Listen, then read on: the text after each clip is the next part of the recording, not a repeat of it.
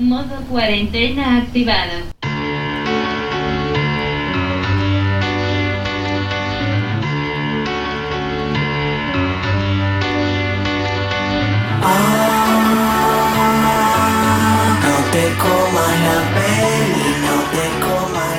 No es común, tenemos que reconocerlo.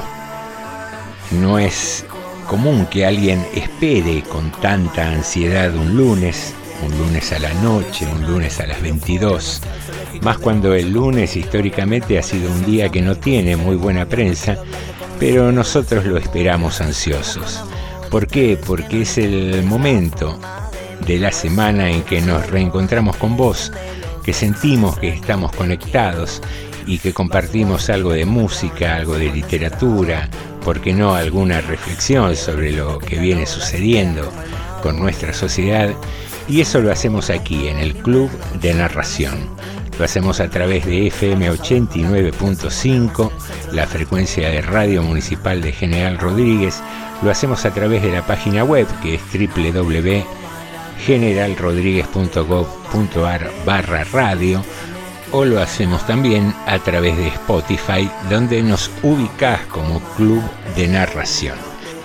Transitamos esta noche el episodio número 14 de la temporada 2020 eh, con fácil 3, 4 o tal vez 5 ya en modo cuarentena. Una cuarentena que resulta ser el mejor remedio contra esta pandemia que nos tiene a mal traer y que esperamos que transcurra lo más rápido posible. Mientras tanto, aplicamos el mejor remedio que es quedarnos en casa. Quedarnos en casa y poder compartir juntos al menos estas dos horas y hacernos mutua compañía. No mucho más que agregar para esta presentación, más que decirte que quienes hacemos el club de narración con Sandra Ferreiro en producción, Carmen Franco, Pablo Coy, Susana Ramírez y quien les habla, José Nicotera, les decimos simplemente bienvenidas y bienvenidos.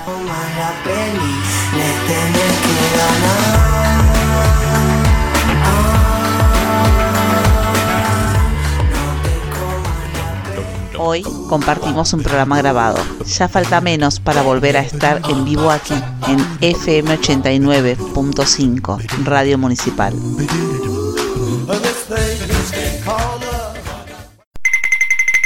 ¿Curiosidades? ¿Curiosidades? ¿Curiosidades? En el Club de Narración.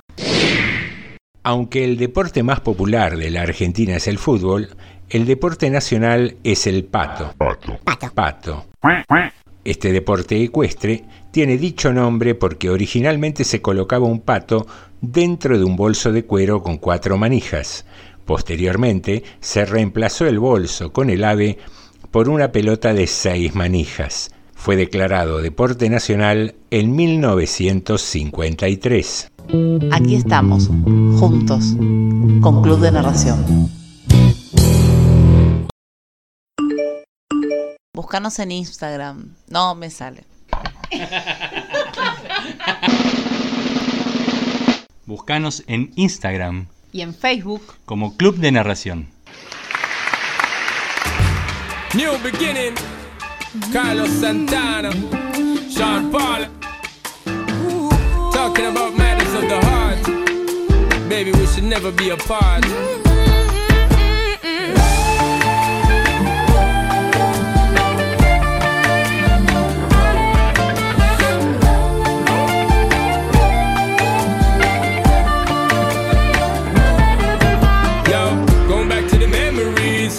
Reminisce about you and me. Thinking how it used to be. It's plain and clear I treated it bad. But girl, you know that I care. Every relation I've wear and tear. Just draw near, girl, and try to hear and listen what my heart says. Many days and many nights. Many heartbreaks, many fights. Many wrongs, but so many rights. So girl, don't let this love die. Never meant to cause you no pain. Girl, I never meant to cheat you late. Give me one more chance, rewind, come back again. Don't let this love die. Just cry, baby, cry. Don't cry no more.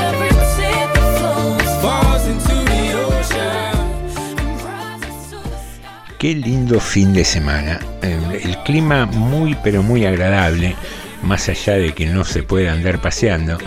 El hecho de que haya un, un solcito agradable, una temperatura también muy gustosa y para aquellos quienes tienen un patio o un parque pudieron disfrutar del sol o simplemente asomándote un poco a la ventana o al balcón, hace que estos días sean más llevaderos y de alguna manera nos alejaron de este otoño que se había presentado con, con una personalidad fuerte, ¿no? Hubo varias mañanas de la semana con temperaturas bastante frías. Pero bueno, este fin de semana estuvo lindo y el lunes pareció acompañar o continuar esta tendencia agradable en cuanto a temperatura. Bien, como te decíamos, estamos transitando esta noche el episodio número 14 del Club de Narración y como todo tiene que ver con todo, empecé a asociar cosas. El 14, por ejemplo, es el borracho en el significado de los números mm, para la quiniela. El 17 de abril, el viernes, se celebró el Día Mundial del Malbec, una cepa argentina que se ha impuesto en todo el mundo y por eso hoy decidí eh, charlar un poquito de vinos. No particularmente de cuál es el mejor vino del mundo, ya que eso es una apreciación sumamente subjetiva, sino mi curiosidad eh, fue para el lado de cuál es el vino más caro del mundo. Y después de haber averiguado un poco, te puedo contar que el vino más caro del mundo, en lo que a precio por botella se refiere, se elabora en la provincia de Cuenca, en España, más precisamente en el municipio de Las Pedroñeras. Allí Hidalgo García heredó unos viñedos que eran de sus abuelos, con cepas centenarias de variedad tempranilla. Ahí se produce el Aurum Red Gold, una edición limitada de 300 botellas al año que se venden por el módico precio de 17.000 euros cada botella. Un numerito, ¿no? Este vino, según cuenta el mismo García, se entrega en mano a los clientes en cualquier parte del mundo y se adjunta a la botella una pequeña medalla de oro 18 quilates. Tener unos viñedos centenarios y una tierra fértil sin duda ayudan a tener un vino de alta calidad, pero el estatus de vino más caro del mundo no solo de naturaleza se vale. El Aurum Red Gold se elabora sin pesticidas o cualquier otro tipo de producto químico. Pasa 24 meses en barrica de roble y está sujeto a un riguroso control de la entrada de contaminantes en la bodega, cuyo acceso está limitado a una sola persona en la zona de envejecimiento. Junto con todo esto, las vides son regadas con agua con ozono, método resultante de una investigación llevada a cabo por el propio García. Resulta ser que el agua ozonizada, según investigó el propio García, impide el nacimiento de hongos en la raíz de la planta y por lo tanto se puede prescindir más fácilmente de productos químicos. El resultado es un vino 100% natural que regala no pocas sorpresas al paladar y al olfato. Muy bien, así fue como la curiosidad nos llevó a descubrir cuál era el vino más caro del mundo. 17.000 euros. Si nos valemos de la calculadora del celular y hacemos la cuenta, esto es algo así como 1.207.000 pesos. Son cosas raras y difíciles de entender para mi cabeza, ¿no? ¿Cómo puede eh, haber gente que se muera de hambre? Porque el problema no es que alguien pueda pagar una botella de vino 17.000 euros o 1.207.000 pesos para acercarlo un poco a nuestro entendimiento, sino cómo puede haber gente que aún en el 2020 eh, se muera de hambre en el mundo. Es curioso. No digo que sea culpable eh, de que se muera de hambre la gente quien compre una, una botella de, 17 mil euros de vino. O tal vez sí, ¿no? Porque quizás para que exista gente que pueda pagar ese vino, tiene que haber otros que se mueran de hambre. Curiosidades de un mundo que todavía no, no pudimos equilibrar en lo que a riqueza se refiere. Pero más allá de eso y más allá de los precios, es una agradable costumbre compartir un vino con amigos y disfrutarlo mientras charlas un poco. Eh, hará unos 10, 15 años se había puesto muy de moda el tema de las catas, los cursos de cata. Fue como un resurgimiento del vino que, que se puso muy de moda. Se había puesto de moda más que tomarlo, tratar de saber de vinos. Y después parece ser que la moda fue reemplazada por la cerveza, por la cerveza artesanal, que también abrió un mundo de, de paladares, de variedades, de gustos. Y, últimamente he escuchado que está de moda eh, el tema de, del té y del café como bebidas así sobre las cuales se puede aprender eh, respecto de sus orígenes, la, producción, los, las variedades de sabores, etcétera, etcétera. Pero en fin, eh, no sé si serán modas, serán gustos, serán cosas que surgen espontáneamente como inquietudes nuestras o, que el mercado nos impone para que vayamos cambiando y consumiendo cada vez más. Cosas que quizás se revean, ¿no? Después de estos tiempos. Estos tiempos donde vemos que hay cantidad de cosas que nos parecían imprescindibles que repentinamente dejaron de serlo. Pero es así, señoras y señores, este programa, Club de Narración, hoy va a estrenar una sección nueva que se llama Tres Minutos de Misterio y que tiene que ver con el contarte historias que tienen alguna beta, algún condimento de una situación misteriosa, algo quizás esotérica, inentendible, básicamente para la racionalidad. Y se presenta de la siguiente manera.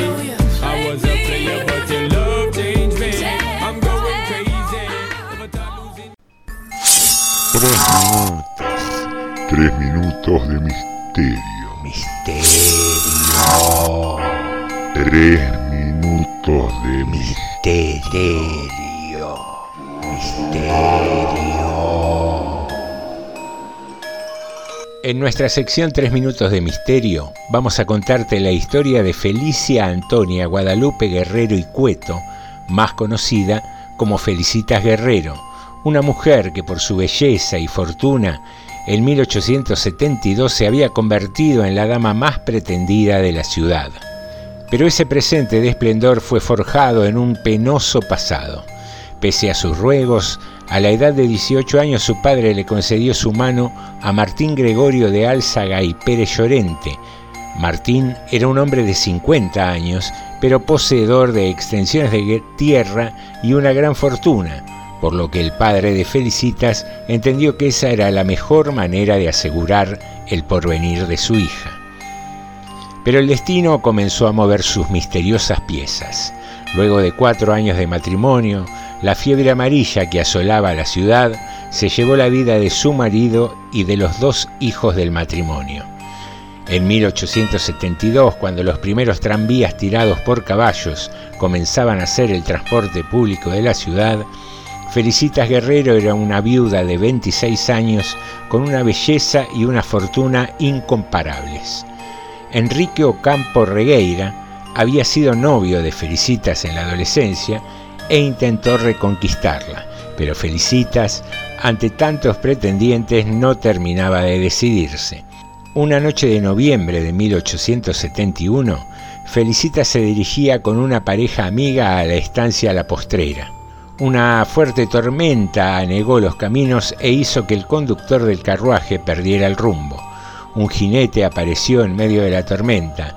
Felicitas le preguntó dónde se encontraban y el hombre le respondió, en mi estancia que ahora es suya, señora. El providencial jinete no era otro que Samuel Sáenz Valiente, quien le ofreció hospedarlos por esa noche y atendió a Felicitas con tanta caballerosidad que consiguió enamorar a la mujer más codiciada. El romance fue fulminante y los jóvenes decidieron comprometerse. Quien no estaba muy feliz con esa novedad era Enrique Ocampo, que por ese entonces ya daba muestras de un amor casi obsesivo por Felicitas. Una cálida noche del 29 de enero de 1872 era todo alegría y esplendor en la mansión de los Guerreros. Se celebraba una fiesta en la que Felicitas y Samuel anunciarían formalmente su matrimonio. Despechado, Enrique Ocampo bebía un trago en la confitería del gas, ubicada en las actuales esquinas de Esmeralda y Rivadavia, y llamada así por tener 11 luminarias de gas en la vereda. Atormentado por el dolor, decidió ir a la mansión de Felicitas. Ella, al enterarse de su visita, le pidió a su tío que lo despidiera con cualquier pretexto, pero Enrique insistió en verla una y otra vez y ella decidió recibirlo y ordenó que lo hagan pasar al escritorio. Felicitas caminó por el largo pasillo que llevaba al escritorio. Una vez dentro comenzó a discutir con Enrique. El tono de la conversación empezó a elevarse y a ser oídos por los invitados y familiares. Enrique ya a los gritos formuló una pregunta. ¿Te casás conmigo o con Samuel? La respuesta de Felicitas no llegó a escucharse desde afuera del cuarto, pero desató la ira de Enrique, quien extrajo un arma. Felicitas, desesperada, abrió la puerta de la habitación para tratar de escapar. Enrique volvió a gritar con tono desgarrador, ¿te casás conmigo o con nadie? y disparó dos veces. Felicitas cayó herida de muerte. El reporte oficial del juzgado que intervino da cuenta de que Enrique Ocampo a continuación se suicidó. La historia no oficial tiene dos versiones. Una que el arma se disparó accidentalmente cuando los familiares de Felicitas forcejeaban con él y la otra dice que directamente fue asesinado por los familiares de ella. La noticia del hecho horrorizó a la sociedad porteña de aquella época. Los padres de Felicitas decidieron construir una iglesia en su honor en el mismo lugar donde ella había fallecido. Dicha iglesia se encuentra situada en la calle Isabel la Católica 520, entre las calles Bransen y Pinzón, en el barrio porteño de Barracas. Según el mito popular, el alma en pena de Felicitas recorre la iglesia llorando su trágica muerte, siendo uno de los célebres fantasmas de Buenos Aires. También se dice que las mujeres que piden con fervor un marido lo encuentran, lo que estableció la costumbre de hacer el pedido atando pañuelos a la reja de la iglesia.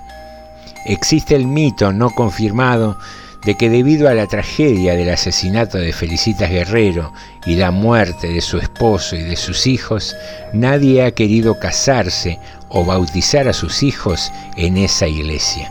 Quien entre al templo notará que no hay pasillo central para que los contrayentes puedan cruzar, puesto que todos los bancos ocupan el ancho de la nave. La explicación oficial del clero es que esta iglesia no es una parroquia, por lo cual no está autorizada a impartir sacramentos. Te contamos hoy, en tres minutos de misterio, la historia de Felicitas Guerrero, una historia en la que la belleza, la fortuna, el amor y el misterio se combinaron en un cóctel trágico.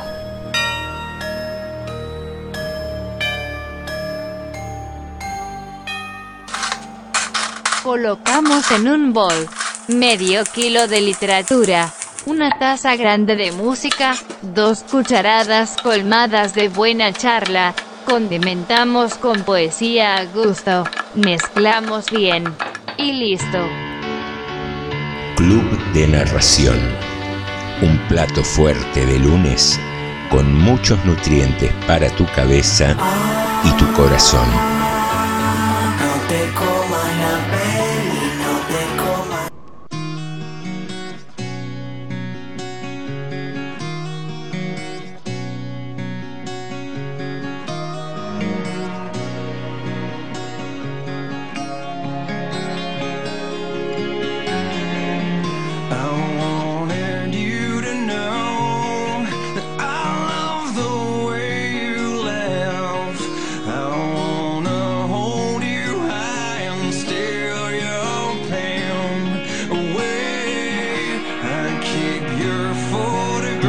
Así sucedió el debut de esta sección en el club de narración llamada Tres Minutos de Misterio. Hoy con la historia eh, de Felicitas Guerrero. Si tenés oportunidad de visitar la iglesia Santa Felicitas ahí en el barrio de Barracas, hacelo. No solo es un edificio interesante, sino que también tiene una visita guiada y hay un sector de, cafetería que se puede visitar y vas a tener oportunidad de ver en las rejas las cintas y pañuelos atados a que hacía referencia a la historia de las supuestas peticiones de marido por parte de las mujeres.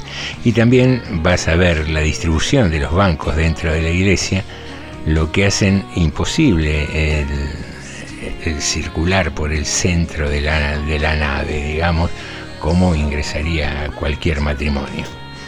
Pero más allá de eso, eh, pensaba en los personajes que protagonizan esta historia, pensaba en el padre de Felicitas, que según uno lo mire dentro del contexto o no de la época, procedió como un padre que ama a su hija y quiere asegurar su porvenir, o bien, tal vez subyugado por la riqueza de Martín de Álzaga, entregó a su hija que, que no estaba de acuerdo con esa decisión. Qué personaje también el de Enrique Ocampo, ¿no? A la distancia mirado uno de los primeros femicidios quizás que ocurrieron en la ciudad de Buenos Aires y también que puede ser mirado como un eterno enamorado, ¿no? Ese novio adolescente que quedó prendado para siempre de Felicitas y al encontrarla de vuelta viuda intentó acercarse. ¿Cuál fue la actitud de Felicitas en ese entonces? Eh, quizás la mareó el, el hecho de ser una viuda bellísima y adinerada la cantidad de pretendientes que la rodeaban y de alguna manera alimentó la confusión de, Enrique. Y por último la trágica o la trunca unión con Samuel Sáenz Valente, que también suena curiosa, ¿no? Esa historia que el dueño de una estancia ande ahí a la noche y se encuentre con el justo, con el carruaje de Felicita tal vez era un, un, encuentro ya pactado, vaya a saber. Cantidad de miradas que tiene esta historia de Felicitas Guerrero que te trajimos hoy aquí al Club de Narración. Bueno, queridos amigos, es, buen momento. Le pido a, a, mi operador invisible, Chicho. Hoy vamos a arrancar, según la grilla que tenemos armada, con los ratones paranoicos. En tiempos de cuarentena, los ratones nos traen un título es casi un deseo. Sigue girando.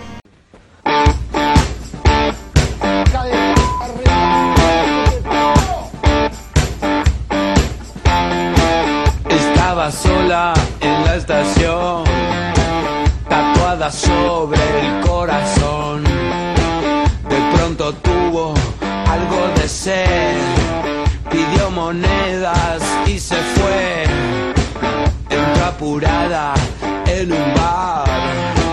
Las dos primeras fueron tres. Le dieron algo de fumar y todo comenzó a girar.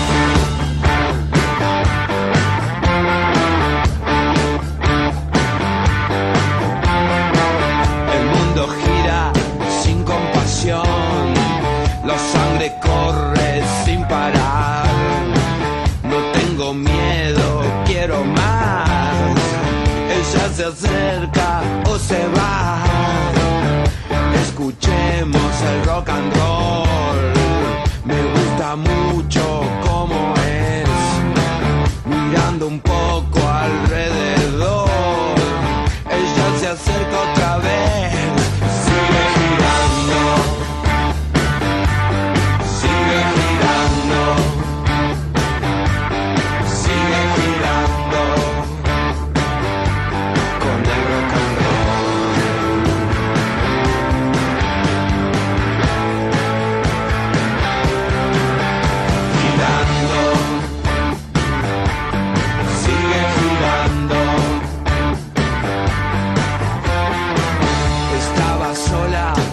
Estación, tatuada sobre el corazón.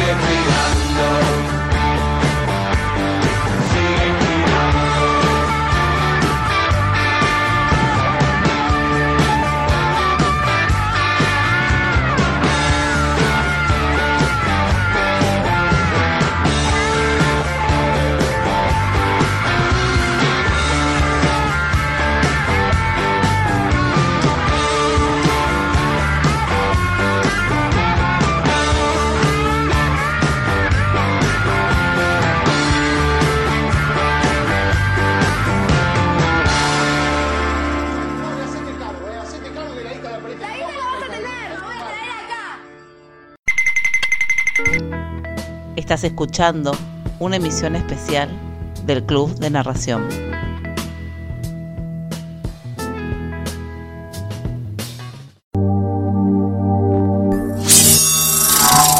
Si no sales al bosque, jamás ocurrirá nada. ¿A quién no le gusta escuchar un cuento? Y el gigante, de un solo sorbo, se ¿Cuánto hace que no del un cielo? buen cuento? La mujer también lo mira. Esperan algo. Llega otro lunes y tenemos muchas historias para compartir. Por eso te esperamos para arrancar la semana charlando de literatura, arte y nuevas tendencias. ¿Dónde? En el Club de Narración. Nos encontramos los lunes a las 22 en FM 89.5, Radio Municipal General Rodríguez. Cuando queríamos agasajar a alguien que nos visitaba, le decíamos, sentite como en tu casa. ¿Cuántas veces dijiste, no veo la hora de llegar a casa? No debería costarnos tanto. Es el mejor lugar donde estar en tiempos normales. Imagínate ahora. Club de Narración, una buena compañía durante la cuarentena. No tengo mucha plata, pero tengo cobre. Aquí se baila como bailan los pobres.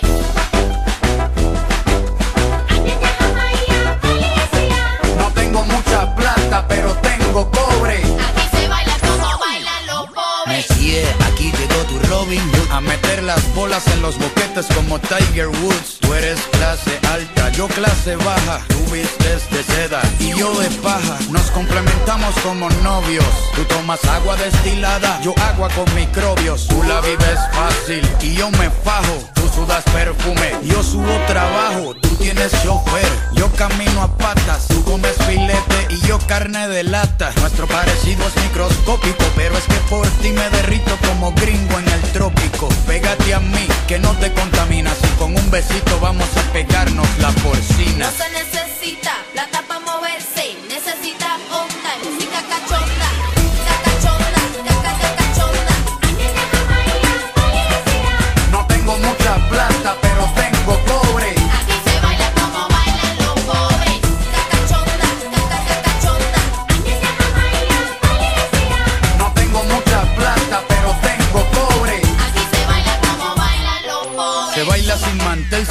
Y sin bandeja Con ganas de comerse a la pareja. Se baila pegado como bachata, sin traje y sin corbata, embriagando las neuronas con vodka barata. Blancas, amarillas o mulatas. Se baila con cualquier bombón que suelte la piñata. Lo bueno de ser pobre al final de la jornada es que nadie nos roba. Porque no tenemos nada. Apretaditos como en una lata de sardinas, agarrando nalgas porque está incluida la propina. Dicen que eres la reina de todos los rosales, pero hoy te voy a bajar cuatro clases sociales.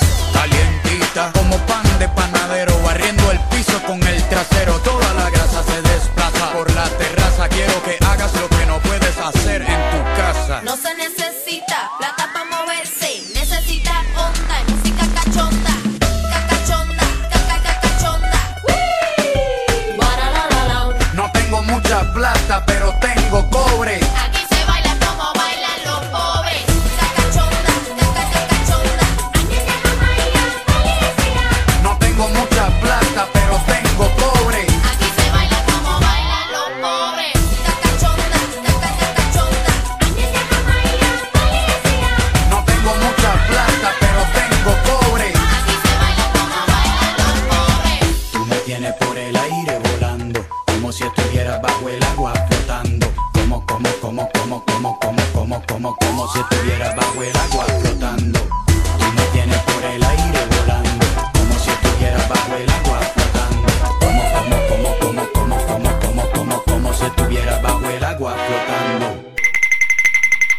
¿Curiosidades? ¿Curiosidades? Curio- curio- ¿Curiosidades? El Club de Narración. La primera pasta dentífrica fue creada por los egipcios hace 4.000 años y era llamada clisterate. Para fabricarla se mezclaba piedra pómez pulverizada, sal, pimienta, agua, uñas de buey, cáscara de huevo y mirra. Ah, bueno. Cleopatra te daba un beso y te dejaba en coma. pero su utilización se popularizó a partir de principios del siglo XVIII y desde entonces ha evolucionado hasta el formato que conocemos en la actualidad. Aquí estamos, juntos, con Club de Narración. La A tiene las piernas abiertas. La M es un sub y baja que va y viene entre el cielo y el infierno. La O, círculo cerrado, te asfixia. La R está notoriamente embarazada. Todas las letras de la palabra amor son peligrosas, comprueba Romy. Cuando las palabras salen de la boca, ella las ve dibujadas en el aire. Otra ventana sobre la palabra, Eduardo Galeano. Seguimos en el Club de Narración. El día de su cumpleaños.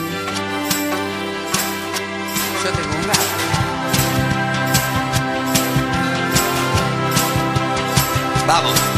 Yo sé que no soy culpable. Yo sé que ahora soy feliz. Yo sé que quería que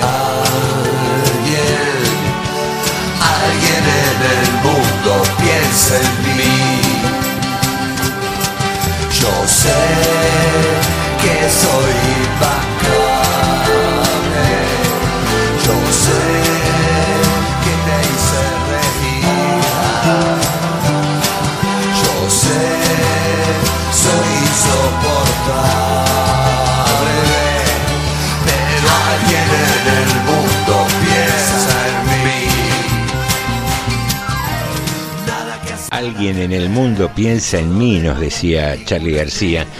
Y mientras escuchaba la canción, reflexionaba si seríamos capaces de vivir fuera de, una sociedad, fuera de el contacto con otro.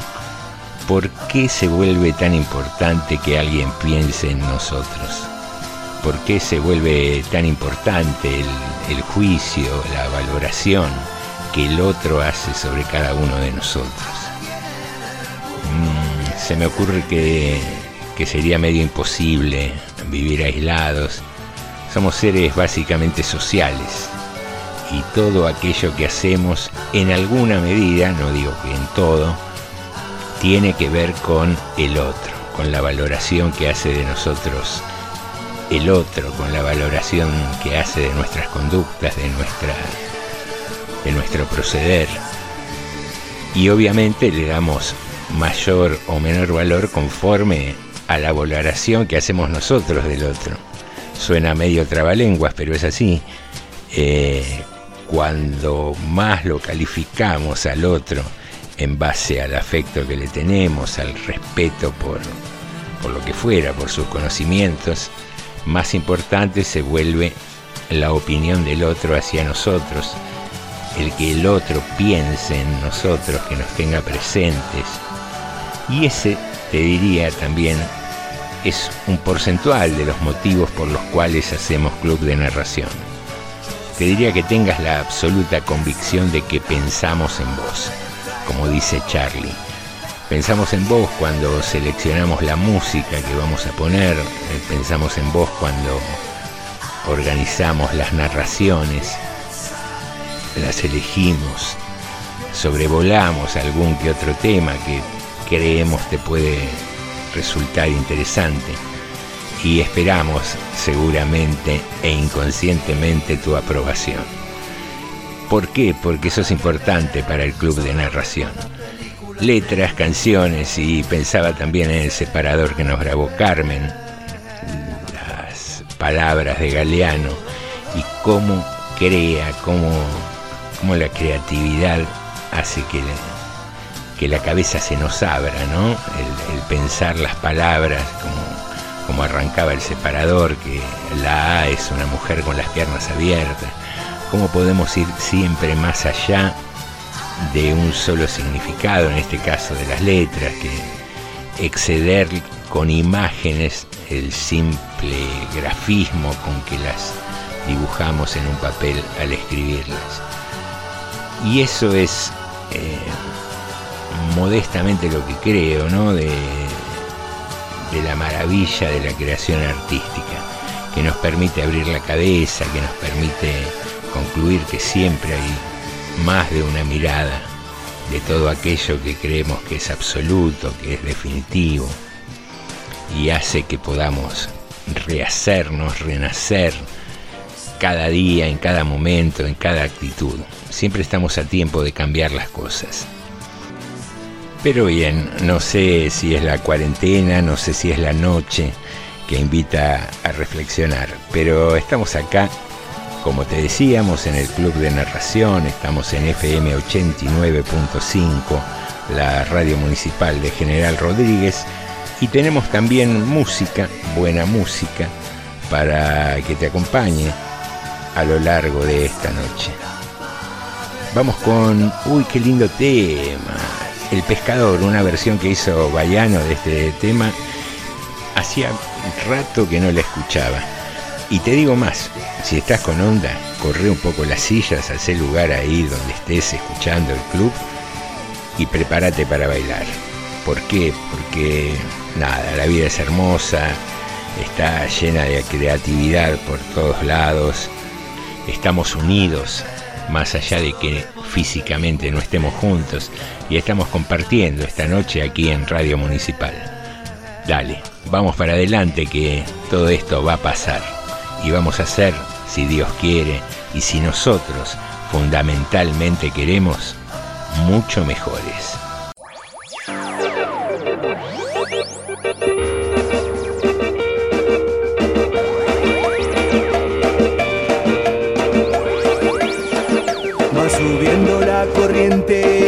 Con chinchorro y atarraya, la canoa del bareque para llegar a la playa.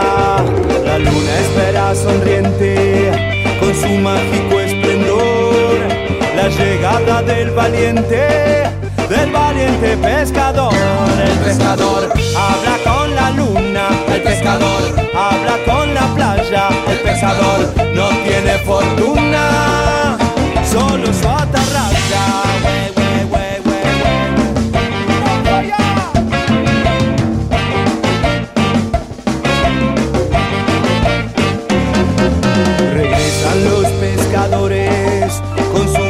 para vender al puerto de sus amores, donde tienen su querer. Está cumbia reggae llama al alegre pescador. Compuse una mañana, una mañana de sol. El pescador habla con la luna, el pescador habla con la playa. El pescador no tiene fortuna, solo su atarraya. El pescador habla con la luna, el pescador habla con la playa. El pescador no tiene fortuna, solo su atarraya. Sube la marea, rema el pescador. Va llevando su carga, su carga de amor. Va viendo camino, camino sin temor. Pescando la vida, así va el pescador. La piel curtida son marcas de la vida. Las manos callosas, las horas silenciosas. Los ojos chiquitos cerrados por el sol. Mirando el horizonte, solitaria labor. La habilidad y el anzuelo correcto dependerán destino perfecto. En esta vida ya no existe el pretexto, solo hay que hacer la labor. El pescador habla con la luna, el pescador habla con la playa. El pescador no tiene fortuna, solo su atarraya. El pescador habla con la luna, el pescador habla con la playa. El pescador no tiene fortuna,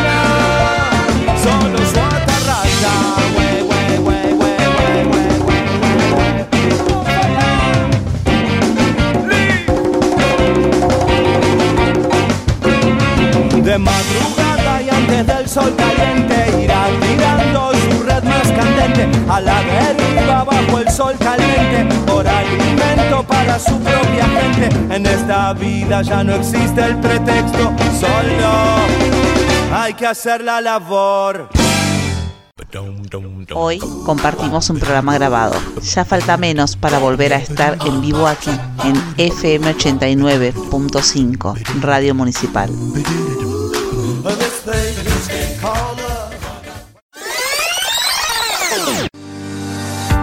Un cordero, perseguido por un lobo, buscó refugio en un templo.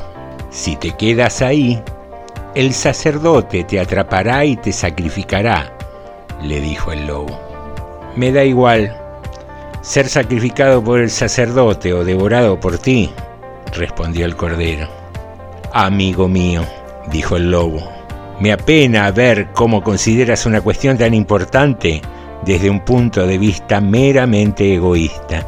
No es igual para mí. El lobo y el cordero, Ambrose Pierce. Seguimos en el Club de Narración.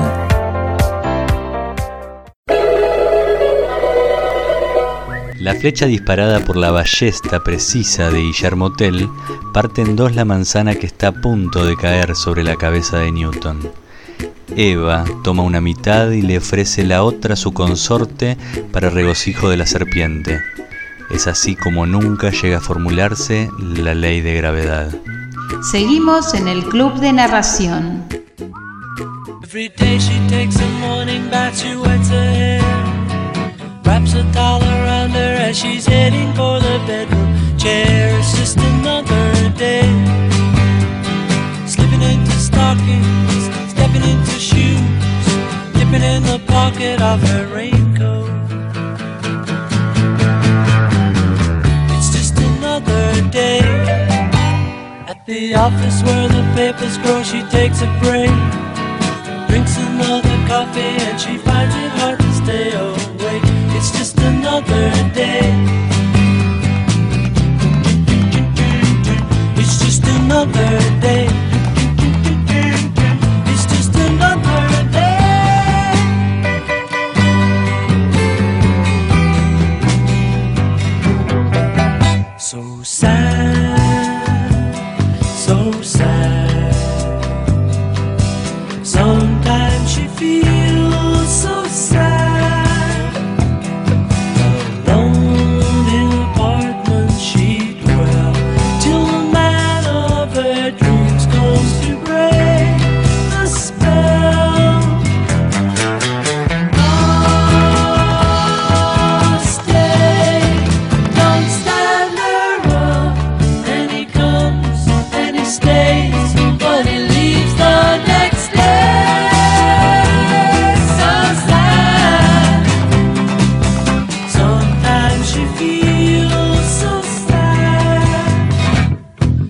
Bueno, muy bien, aquí regresamos al Club de Narración por FM 89.5 Radio Municipal de General Rodríguez y nos preguntábamos cómo vas, cómo vas llevando la noche, cómo estás pasando estos tiempos. Hablando con amigos el otro día, la queja común, el, común denominador es el tema de que estamos comiendo mucho, el tema de aumentar de peso, porque se vuelve casi un camino obligado, como todos los caminos conducen a Roma, todos los caminos conducen también a la heladera. Y ahí uno por un poco por hastío, por aburrimiento, va y abre la puertita y le da al diente. ¿Cómo vas con eso? En mi caso, bueno, yo me vengo preparando hace años para ser un, un gordo hecho y derecho, pero es otra historia. También se habla mucho de los cambios de look, ¿no? Cuando se acabe esto de la cuarentena y la gente pueda retomar la actividad de, la peluquería. Muchos dicen que vamos a salir todos como el tío Cosa de los Locos Adams, ahí con los pelos largos. Y, y, creo que hay un cambio de look, en ganas al menos, de todos, ¿no? Uno habla con la gente y dice, no, tengo ganas de, de sacarme la barba. ¿Qué va a pasar con esas barbas tupidas que, se habían puesto tan de moda con las barberías y todo eso? ¿Habrá un cambio de luquete? ¿Habrá un, unas ganas de, mostrar el rostro al sol sin nada de pelos? ¿Habrá ganas de empezar a usar el pelo más largo? viéndote en el espejo y decís, ah, mira, no me quedaba tan mal. Cosas que, pensamos durante esta cuarentena, que como siempre decimos es el mejor remedio contra la pandemia. Seguimos, seguimos con un, un buen cuento, un muy buen cuento narrado por Beatriz Dazo, que en alguna oportunidad lo tuvimos aquí en el club, pero que siempre es agradable volver a escuchar.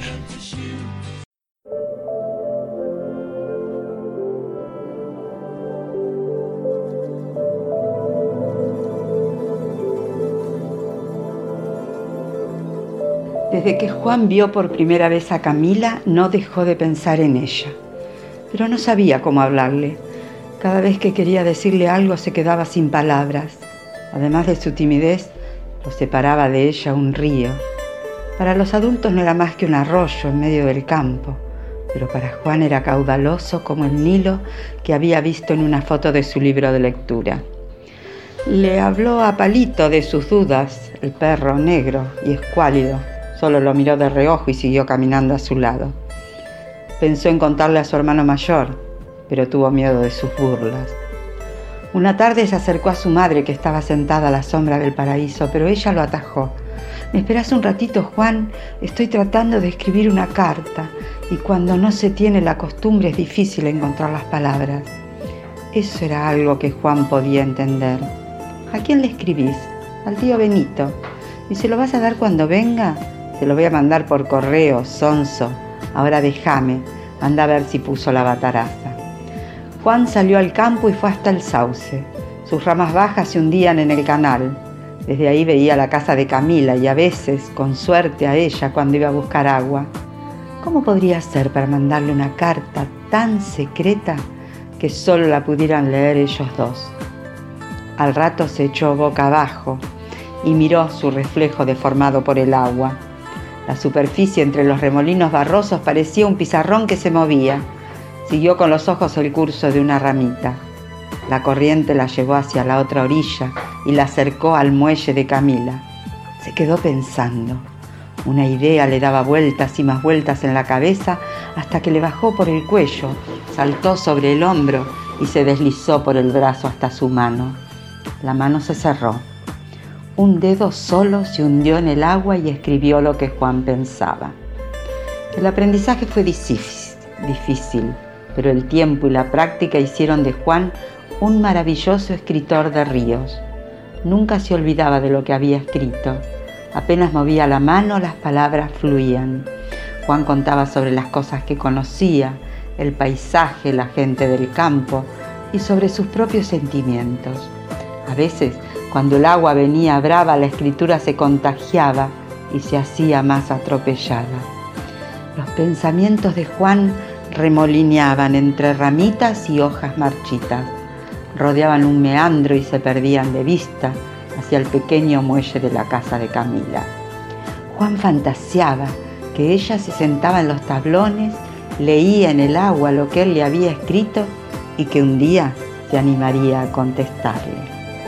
Una tarde, un ruido a sus espaldas detuvo su escritura. Entonces vio a su madre con las manos en el delantal y leyendo sus palabras en el agua. Hoy mismo le voy a pedir a tu padre que te traiga hojas y lápices nuevos, dijo. Esas palabras tan hermosas que le regalás al río merecen un mejor lector que este sauce viejo. Juan no supo qué contestar. Antes de la interrupción acababa de escribir. Y somos dos, vos y yo, a la orilla de un río de palabras. Le parecía imposible que su mamá hubiera alcanzado a leer algo, pero no sabía cuánto tiempo llevaba ahí. En su cuaderno nuevo descubrió que los renglones también eran como un río por donde podían correr las ideas. La diferencia era que allí podía leerlas cualquiera, una y otra vez. Las historias de Juan pasaron de las manos de la madre a los ojos sorprendidos del padre, al escritorio despintado del maestro, al despacho del intendente y llegaron a los pasillos del Ministerio de Cultura. En algún momento Alguien sugirió la idea de publicarlas y se volvieron libros. Las historias arrastraron a Juan y lo sentaron al cabo de un tiempo frente a una pila de ejemplares con olor a pegamento en medio de una presentación en Buenos Aires. Firmó cada libro variando apenas la dedicatoria, para Esther, para Dalmiro, para Enrique, pero ninguno para Camila y la madre de Juan contaba a quien quisiera escucharla o no. Yo lo descubrí. Me llamaba la atención verlo siempre con nueve dedos sucios y uno limpio. Un día lo seguí. Así me enteré que escribía en el agua. Llegó el tiempo de volver. Mucha gente del pueblo fue a esperarlo a la estación para felicitarlo. Juan les agradeció con medias palabras, pero apenas pudo, tomó el camino de su casa. El orgullo de sus padres era bueno y saber que en la ciudad lo presentaron como una promesa literaria estaba bien, pero tenía ganas de volver a hundir las manos en el río que se llevaban sus palabras. Como siempre, fue a tirarse bajo el sauce mirando la corriente. Tardó un rato en alzar la vista y mirar hacia el muelle. No había nadie. Sintió un dolorcito en el pecho, trató de no darle importancia. Después de todo, lo único que él había hecho era mover el agua con un dedo. Juan se quedó sentado un rato largo mirando la corriente, hasta que detrás de él alguien dijo, quiero pedirte un favor. Al principio no supo si darse vuelta o tirarse de cabeza al agua, porque reconoció la voz de Camila. Se secó los ojos con la manga, tomó aire como pudo y giró. Camila puso entre ellos un frasco grande, lleno hasta arriba con agua de río. Acá te traje tus cartas, le dijo. Ahora me gustaría que las escribieras de nuevo en papel para poder leerlas muchas veces. Y le sonrió.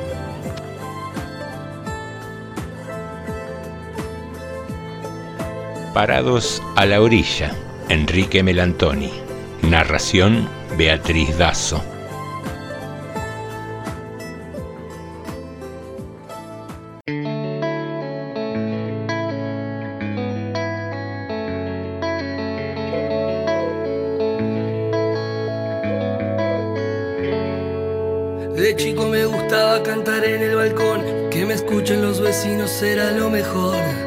Andaba por el barro sin pensar en vos, del charco a la vereda con el corazón.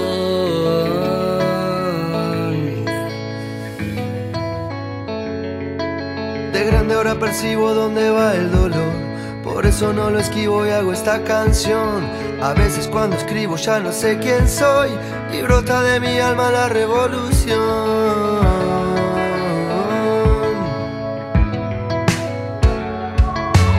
Chico imaginaba la felicidad en las manos de mi abuela para cocinar.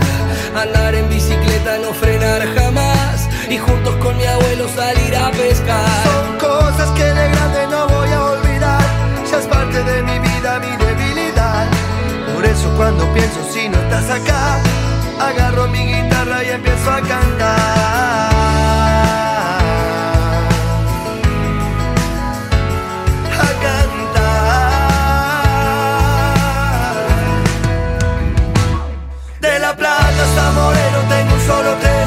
Pero sé que por Palermo nos vamos a ver.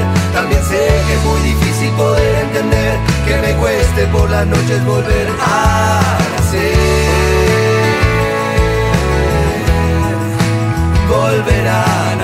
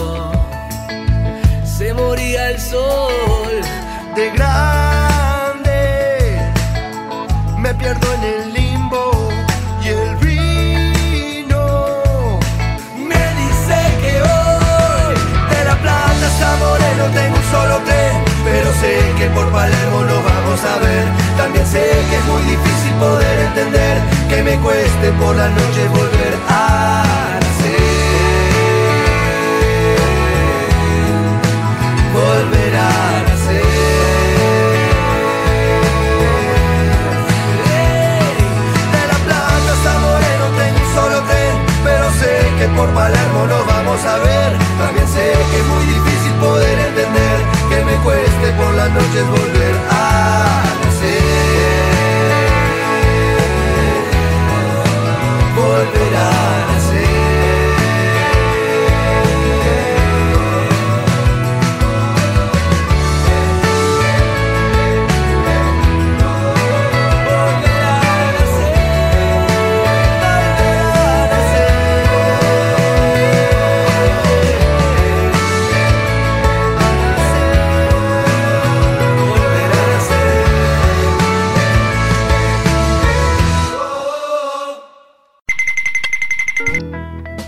Estás escuchando una emisión especial del Club de Narración.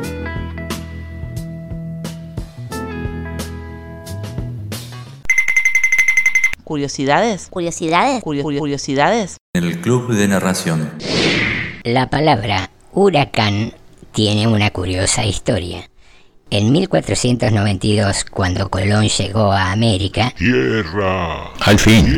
los habitantes de aquel entonces eran los taínos, cuyo dios de la tempestad era Uragán, sin H y con G. De gato. De allí deriva el término huracán, adoptado posteriormente por los españoles para definir las tormentas tempestuosas. Aquí estamos, juntos, con Club de Narración.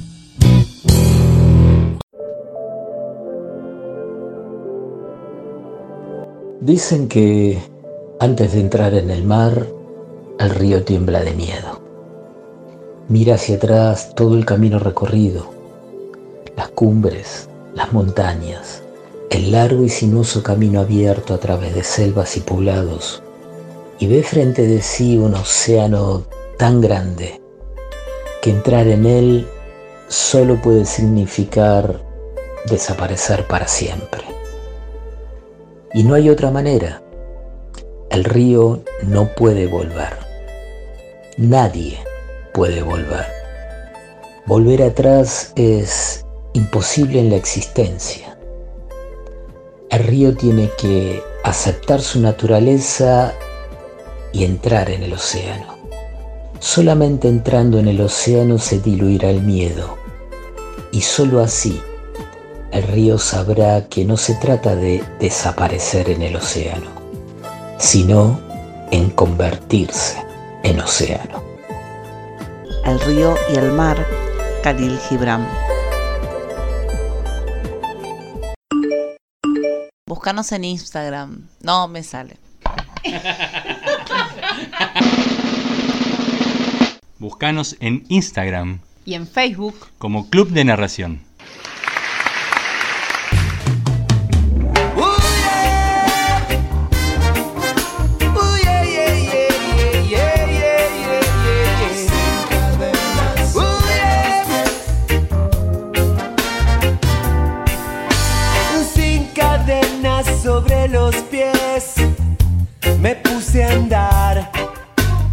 Hace tiempo quise encontrar el camino.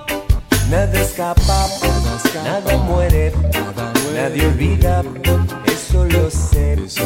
Nada escapa, nada muere, nadie olvida, eso lo sé.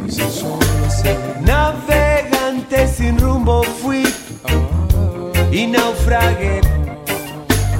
Cada calle, cada rincón fui conociendo y he perdido, he ganado y he sabido defenderme bien. Y he perdido. Muy bien, ¿te cuento algo? Eh, no, mejor te lo cuento después. Uh, qué feo cuando te hacen eso. Qué feo cuando te dicen te cuento algo y después no te lo cuentan inmediatamente. Es como cuando en una charla de, WhatsApp te borran el mensaje. Leíste 420 mensajes, pero a vos te quedó la espina con ese que borraron. Y decís, no, ¿y pero qué, ¿por qué borraste? ¿Qué decía ahí? No, no, nada, una pavada porque me había equivocado al escribir nada, te mandan fruta. Y es cuando no te animas a decir o crees que no es el momento adecuado, pero quedas expuesto y es bastante feo. Pero sí, yo te voy a contar algo. Te voy a contar que se conformó eh, Tejedores de Sueños, que es un colectivo de narradoras y narradores que en esta modalidad de cuarentena han decidido reunirse y he tenido el honor de que me hayan invitado a participar para grabar cuentos, narraciones, poemas y así generar contenidos que hagan compañía a quienes están cumpliendo esta cuarentena establecida y así hacer más llevaderas sus horas y sus días. Eh, hay una interesante movida cultural aquí en Rodríguez que, bueno, se, se, topó con este tema de la cuarentena, pero si vos te metes en, en, la página de Facebook de la Dirección de Cultura de Rodríguez, ahí vas a ver eh, la cantidad de videos, publicaciones, que hay respecto de artistas locales y son muchos, sinceramente son, son muchos los que gustan de participar y mostrar de alguna manera sus habilidades artísticas. Así que te lo recomiendo. Pero bueno, como te decía, vamos a escucharlo, que, a ver, presentémoslo así en forma grandilocuente, el debut de Tejedores de Sueños, este colectivo con un muy lindo cuentito que eh, escuchamos a continuación. sobre los pies. Se despertaba en la oscuridad, como si escuchase al sol asomándose en el límite de la noche, y pronto se sentaba a tejer. Hilo claro para empezar el día un trazo delicado en el color de la luz que iba pasando entre los hilos extendidos, al mismo tiempo que afuera la claridad de la mañana dibujaba el horizonte. Después, lanas más vivas, lanas calientes, que iban tejiendo hora a hora una larga alfombra que jamás terminaría. Si el sol estaba demasiado fuerte y en el jardín caían los pétalos, la joven ponía en la máquina gruesos hilos grises de algodón con mucho fieltro. Para la sombra de las nubes elegía un hilo de plata que en puntadas largas rodeaba el tejido. Y liviana, la lluvia venía a saludar a la ventana. Si por muchos días el viento y el frío se peleaban con las hojas y ahuyentaban los pájaros, la joven con el solo hecho de tejer con sus bellísimos hilos dorados, hacía que el sol volviera a calmar la naturaleza.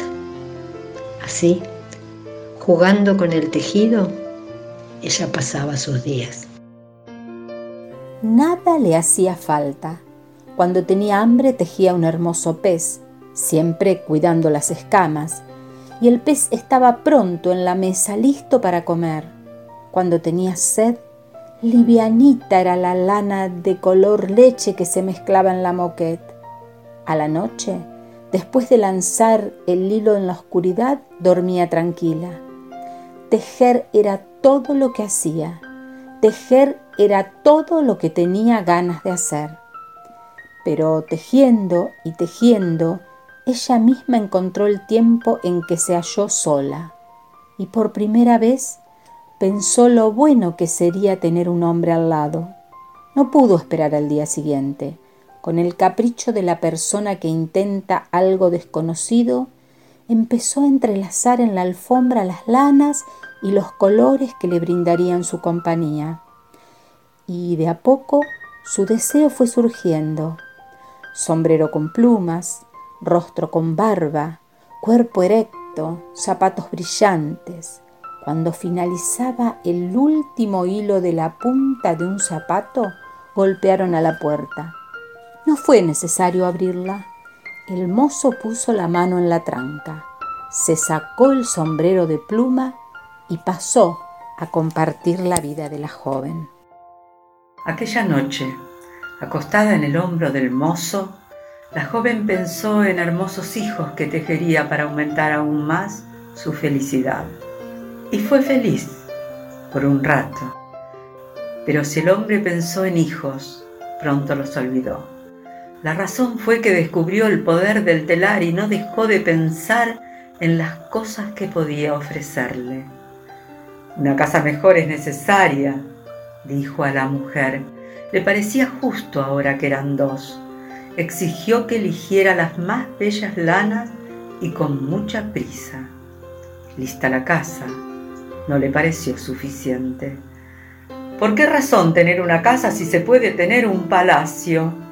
preguntó, mientras ordenaba que fuera de piedra con terminaciones en plata. Días y días, semanas y meses trabajó la joven tejiendo techos y puertas, y patios y escaleras y salas y pozos. La nieve caía afuera y ella no tenía tiempo para llamar al sol. La noche llegaba y ella no tenía tiempo para finalizar el día. Tejía y se ponía triste mientras seguía el ritmo de la máquina de tejer. Finalmente el palacio quedó listo y entre tantos salones el marido eligió para ella y su telar la más alta habitación en la torre. Eso es para que nadie sepa de la alfombra, dijo, y antes de cerrar la puerta con llave señaló, falta el corral para los animales y no te olvides de los caballos. Sin descanso la mujer tejía los caprichos del marido, llenando el palacio de cosas lujosas, cofres, monedas, salas para los sirvientes. Tejer era todo lo que ella hacía. Tejer era todo lo que tenía ganas de hacer. Y tejiendo, por primera vez pensó, ¿cómo sería de bueno si estuviera otra vez sola? Solamente esperó la noche. Se puso de pie mientras el marido dormía con sus sueños de nuevas necesidades. Sin zapatos para no hacer ruido, montó la larga escalera hasta la torre y se sentó a tejer. Ya no fue necesario elegir ningún hilo tomó la máquina de tejer de la forma inversa y jugando de un lado a otro empezó a deshacer su tejido. Deshizo los caballos, los carruajes, el patio de los animales, los jardines. Después deshizo las mucamas y el palacio y todas sus maravillas. Y una vez más se encontró en la casa pequeña y sonrió hacia el jardín por la ventana. La noche llegaba a su fin cuando el marido se despertó y no reconoció la camadura, y sorprendido dio una mirada a su alrededor. No tuvo tiempo de salir de la cama cuando ella terminaba de deshacer el diseño oscuro de los zapatos, y él vio sus pies desaparecer así como las piernas. Rápido la nada subió a su cuerpo, tomó su pecho y su sombrero de plumas. Entonces, como si escuchara la llegada del sol, la joven eligió un hilo claro y lo fue pasando despacio entre los hilos, sencillo rayo de luz que la mañana reprodujo en la línea del horizonte.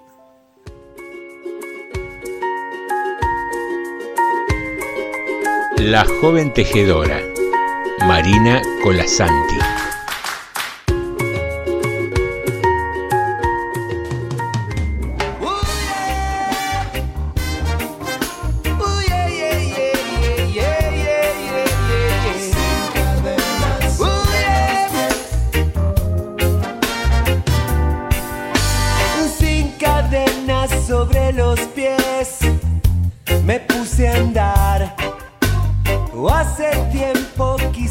Qué maravilla, qué maravilla. No solo la magia del cuento de Marina Colasanti, sino ese, ese juego de voces, los distintos colores de voces. eh, algo que podría ir en detrimento de la calidad auditiva, el hecho de que este cuento fue grabado por las narradoras que participan individualmente en su casa, después, bueno, se colectaron los audios, se editaron, eh, pero tiene esa marca, esa impronta de haberse hecho en forma individual, que como te, te decía hace un segundo, si bien puede atentar contra la calidad del audio, no deja de ser mágico y maravilloso porque tiene una razón de ser. Fue hecho durante la cuarentena, entonces el saber que el arte, que la narración no se detienen, que el ser humano puede seguir haciendo y creando en todas las condiciones en que la naturaleza o, la adversidad lo coloca, es un hecho mágico también. Y, y realmente muy estimulante, ¿no? nos lleva a decir, así como estamos grabando este programa, así como la radio sigue funcionando, y todos de alguna manera colaboran, hay, hay cantidad eh, de artistas ofreciendo su, su arte online, y, creo que es un acto de rebelión del ser humano, ¿no? Que no hay nada que pueda detener la creatividad humana. Eso es lo maravilloso de este cuento, más allá de lo estrictamente literario, quiero decir.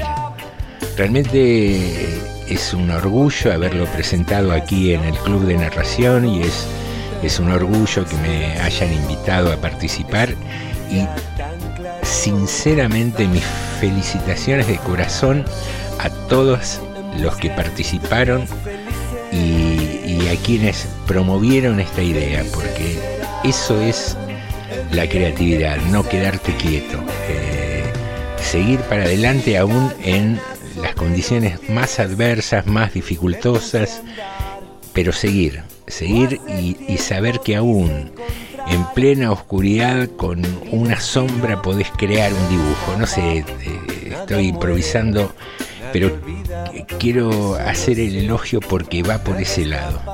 Va por ese lado. Aún en cuarentena se pueden seguir haciendo cosas, la, actividad cultural no se detiene y, y, eso es lo maravilloso de todo esto.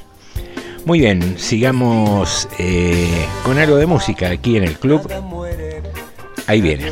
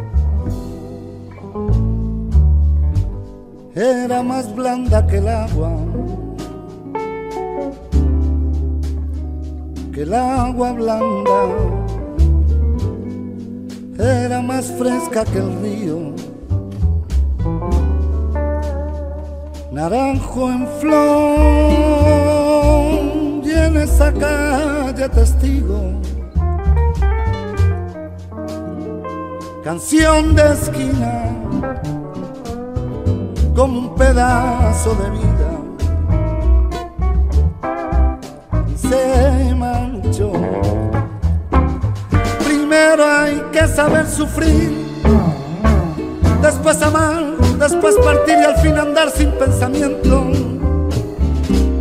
Perfume de naranjo en flor, promesas vanas de un amor que se escaparon con el tiempo.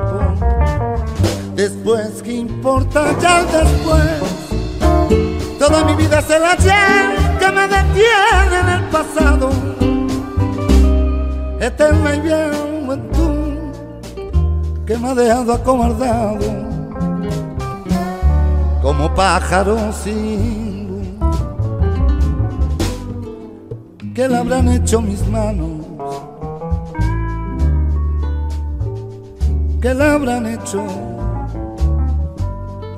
para dejarme en el pecho? Hay tanto dolor, dolor de arboleda. Canción de esquina, como un pedazo de vida. Naranjo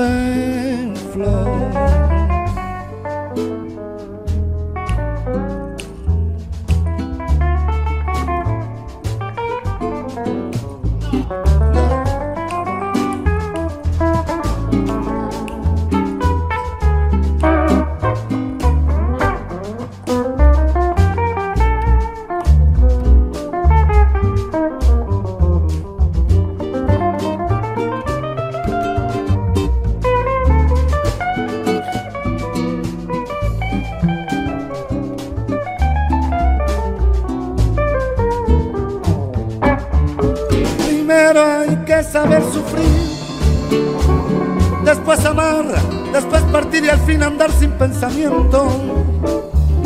Perfume de naranjo en flor, promesas vanas de un amor que se escaparon con el tiempo. Después, ¿qué importa ya después? Toda mi vida se la ayer que me detiene en el pasado. Eterna y bien juventud que me ha dejado acobardado como pájaro sin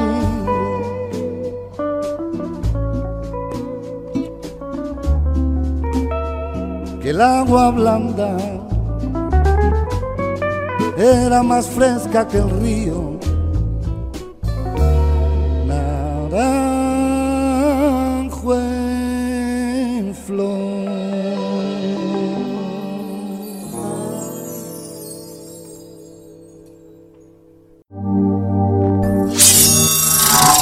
Si no sales al bosque, jamás ocurrirá nada. ¿A quién no le gusta escuchar un cuento? El gigante, de un solo sorbo, se bebió ¿Cuánto hace que no del un cielo. buen cuento? La mujer también lo mira. Esperan algo. ¿Cuánto hace que no escuchas un cuento? Había una vez. Momento de narración. ¿A quién no le gusta escuchar un cuento? Momento de narración. Así comienza la historia.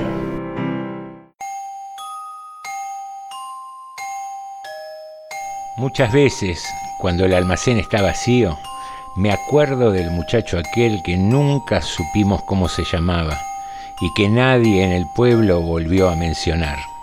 Llegó a principios de la primavera como muchos mochileros de camino al sur, compró algunas cosas y antes de salir me preguntó por una peluquería. Yo lo mandé a la peluquería de Servino y parece que mientras Servino le cortaba el pelo, se asomó la francesa y la francesa miró al muchacho como miraba ella a los hombres. Ahí fue que empezó este maldito asunto, porque el muchacho se quedó en el pueblo y todos pensamos lo mismo, que se quedaba por ella. Yo no había conocido hasta entonces una mujer como esa. Tal vez era simplemente que no usaba corpiño, tal vez esa costumbre suya de aparecerse apenas vestida en el salón y pintarse largamente frente al espejo, delante de todos. Pero no, había en la francesa algo todavía más inquietante que ese cuerpo al que siempre parecía estorbarle la ropa. Era algo que estaba en su mirada. Miraba a los ojos, fijamente, hasta que uno bajaba la vista, como si estuviera segura que ningún hombre en el pueblo se le animaría. Como sea, el muchacho se quedó en el pueblo. Acampaba en las afueras, detrás de los médanos, cerca de la casona de la viuda de Espinosa. Al almacén venía muy poco, pero en cambio iba todas las semanas a la peluquería. La francesa te miraba a los ojos. Y como costaba creer que fuera solamente a leer el gráfico, la gente empezó a compadecer a Servino, porque así fue al principio, todos compadecían a Servino. Así las andanzas del muchacho y la francesa se volvieron el tema excluyente. Detrás del mostrador yo escuchaba muchísimas cosas. Lo que había visto Nielsen una noche en la playa, lo que decía la viuda Espinosa, que desde su ventana siempre escuchaba risas y gemidos en la carpa del muchacho. En fin, quién sabe cuánto habría de cuento en todas aquellas habladurías. Miraba a los ojos. Un día nos dimos cuenta de que el muchacho y la francesa habían desaparecido. Lo primero que pensamos todos es que se habían ido juntos. Pero una tarde, en el almacén, la viuda Espinosa dijo con voz de misterio que a su entender algo peor había ocurrido. El muchacho se había ido dejando la carpa y eso le parecía muy extraño y repetía esas dos palabras, muy extraño. Alguien dijo que tal vez debería avisarle al comisario y entonces la viuda murmuró que sería conveniente también vigilar a Servino. Empecé a decir débilmente que no podía acusar a nadie sin pruebas, pero en ese instante entró Servino al almacén. Hubo un gran silencio. La francesa te miraba a los ojos. Cuando hizo el pedido, noté que llevaba poca comida. Mientras pagaba, la viuda le preguntó bruscamente por la francesa. Servino se enrojeció lentamente. Dijo que su mujer había viajado a la ciudad para cuidar al padre que estaba muy enfermo, pero que pronto volvería, tal vez una semana. Sin embargo, apenas se fue Servino, la viuda volvió a la carga. A ella, decía, no le había engañado ese farsante. Nunca más veríamos a la pobre mujer. Y repetía por lo bajo que había un asesino suelto en Puente Viejo y que cualquiera podría ser su próxima víctima. Transcurrió una semana, transcurrió un mes entero y la francesa no volvía. Puente Viejo se dividió en dos bandos, los que estaban convencidos de que Servino era un criminal y los que todavía esperábamos que la francesa regresara, que éramos cada vez menos. Cuando le preguntábamos por la francesa, Servino repetía la historia del suegro enfermo, que ya no sonaba tan verdadera. Mucha gente dejó de saludarlo. Te miraba a los La viuda Espinosa parecía haber enloquecido. Andaba abriendo pozos por todos lados con una ridícula palita de playa, vociferando que ella no descansaría hasta encontrar los cadáveres. Y un día los encontró. La viuda entró al almacén y dijo que la mandaba el comisario a buscar palas y voluntarios para acabar en los médanos. Después, dejando caer lentamente las palabras, dijo que había visto allí, con sus propios ojos, un perro que devoraba una mano humana. Cuando llegamos a los médanos, el comisario estaba cavando con el torso desnudo. Nos señaló vagamente en torno y yo distribuí las palas. Durante un largo rato solo se escuchó el seco vaivén del metal embistiendo la tierra. De pronto el comisario giró y gritó que había encontrado algo. Escarbó un poco más y apareció el primer cadáver. Los demás apenas le echaron un vistazo y volvieron enseguida a las palas, casi con entusiasmo, a buscar a la francesa. Pero yo me acerqué y me obligué a mirarlo con detenimiento. Tenía un agujero negro en la frente y tierra en los ojos. No era el muchacho. Me di vuelta para advertirle al comisario y fue como si me adentrara en una pesadilla. Todos estaban encontrando cadáveres, era como si brotaran de la tierra. A cada golpe de pala rodaba una cabeza o quedaba al descubierto un torso mutilado. El horror me hacía deambular de un lado al otro, no, no podía pensar, no podía entender, hasta que vi una espalda acribillada y más allá una cabeza con vendas en los ojos. Miré al comisario y el comisario nos ordenó que nos quedáramos allí, que nadie se moviera, y volvió al pueblo a pedir instrucciones. Cuando regresó, caminaba erguido y solemne, como quien se apresta a dar órdenes.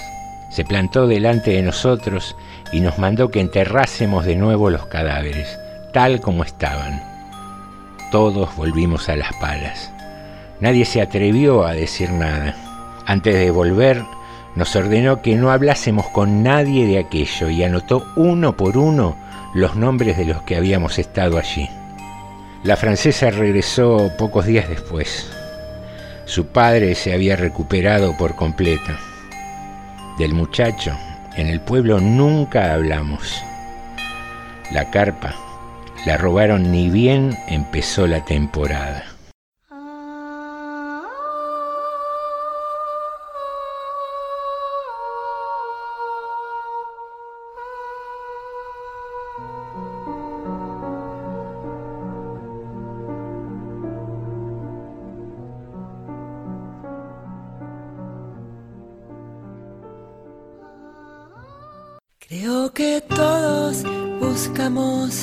Lo mismo.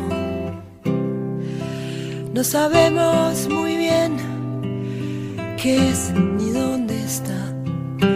Oímos hablar de la hermana más hermosa que se busca y no se puede encontrar.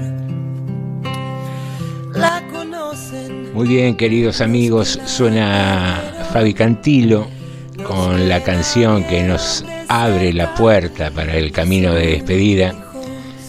Escuchamos un cuento maravilloso y duro de Guillermo Martínez titulado Infierno Grande. ¿Qué decirte? Que estamos felices de haber compartido con vos un buen rato de lunes, haber eh, charlado, haber reflexionado, haber escuchado buena música y haber sobrevolado bastante literatura. Nuestro inmenso agradecimiento a todos los amigos y amigas narradores que colaboran con el Club de Narración, eh, con sus grabaciones, con su aporte, que no hacen más que enriquecernos y deleitarnos cada lunes por la noche. No mucho más para decirte, te esperamos el próximo lunes aquí en FM 89.5 Radio Municipal de General Rodríguez y vamos a seleccionar entre todos los besos que tenemos para mandarte y nos decidimos por este.